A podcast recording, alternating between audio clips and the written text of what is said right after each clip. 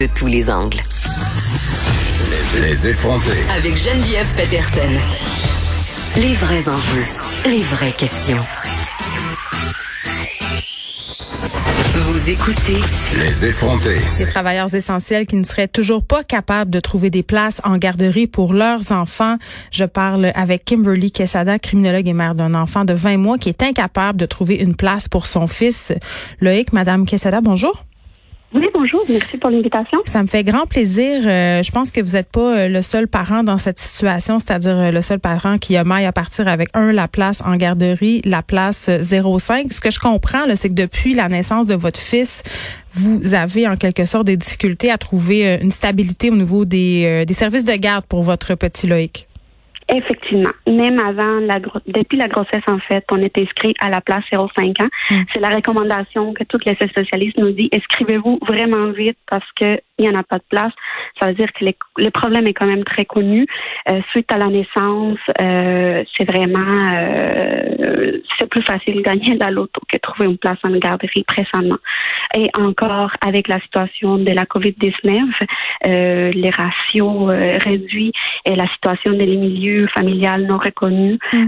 la situation devient très critique au niveau à ce niveau-là. Bon, je ne veux pas. Euh, moi, mes enfants ont 13, 10 et 5 ans et j'attends toujours l'appel de la place 05, euh, Madame Quesada. Donc, je pense que ça fonctionne pas tellement bien.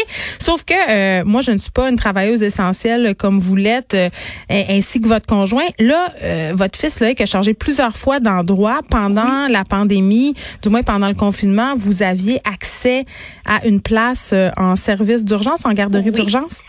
En fait, euh, on a eu la chance, la non-malchance, euh, l'effet qu'on est des travailleurs essentiels, on a eu l'accès à les garderies d'urgence dans mm. une CP exceptionnelle où est-ce que mon fils il fréquente en fait depuis le début.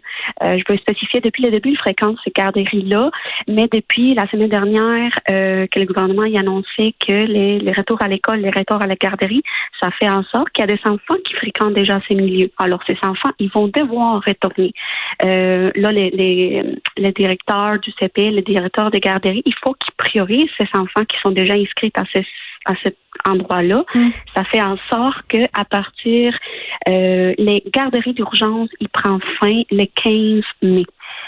Alors, à partir le 15 mai, les personnes qui n'avaient pas un service de garde avant la pandémie ou qui en avaient un, comme, comme dans mon cas, on avait un service de garde, mais qui a fermé ses portes suite à, les, restrictions du gouvernement. Mm ça fait en sorte qu'à partir du 15 mai, nous n'avons plus de garderies.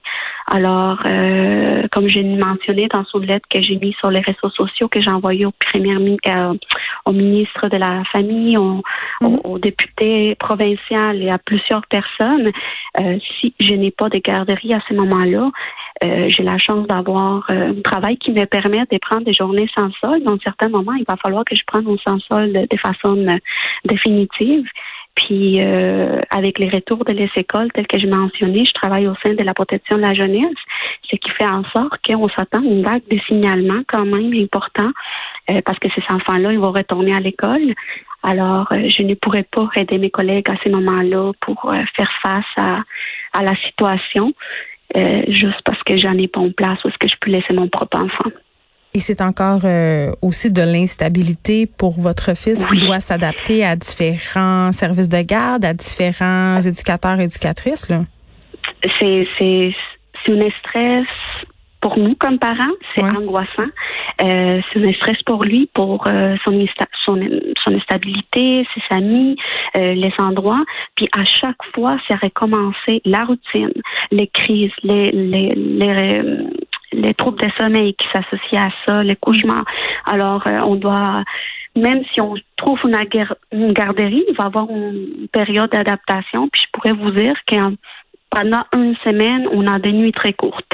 Alors, euh, ça, euh, ajouté à l'effet qu'on a un stress au niveau du travail. il y a des parents qui ne peuvent pas prendre congé, là. Effectivement, il y a des pas la seule. qui m'ont écrit. Non, j'ai créé un groupe, euh, un, groupe euh, en Facebook.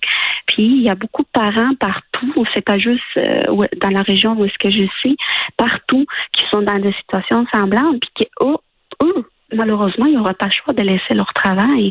Alors déjà, avec la situation financière qui est quand même difficile pour certains, euh, c'est sûr que ça rajoute de stress, ça ajoute euh, plein de choses. Puis la conséquence, c'est aussi les enfants. Euh, ils se retrouvent encore sans milieu de protection, les parents angoissés. Il y a plein de conséquences à, à pleine échelle, si je pourrais dire. Est-ce que vous avez eu une réponse du ministre de la Famille et de votre député? Euh, pour le moment, je viens juste de recevoir un courrier de la responsable des presses de ma, ma députée de ma région, Madame euh, Nathalie Roy, mm. euh, en disant qu'ils sont en train de voir, je devrais recevoir des nouvelles peu, mais aucune réponse directe.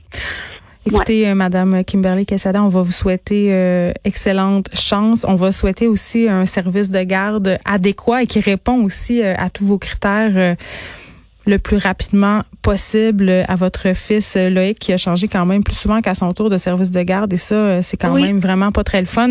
Vous êtes criminologue euh, et mère de ce petit Loïc, 20 mois, incapable de trouver une place en garderie comme bien des parents. Merci de nous avoir parlé de notre côté. C'est la fin de notre semaine. On se revoit lundi, ça sera le début du déconfinement dans plusieurs régions du Québec. C'est clair qu'on va s'en reparler et qu'en fin de semaine avec le beau temps, j'imagine j'espère euh, pas, là, mais qu'il y aura des dérapages, mais on peut s'en attendre. Je vous laisse avec Mario Dumont et Vincent Dessureau. Merci beaucoup d'avoir été là.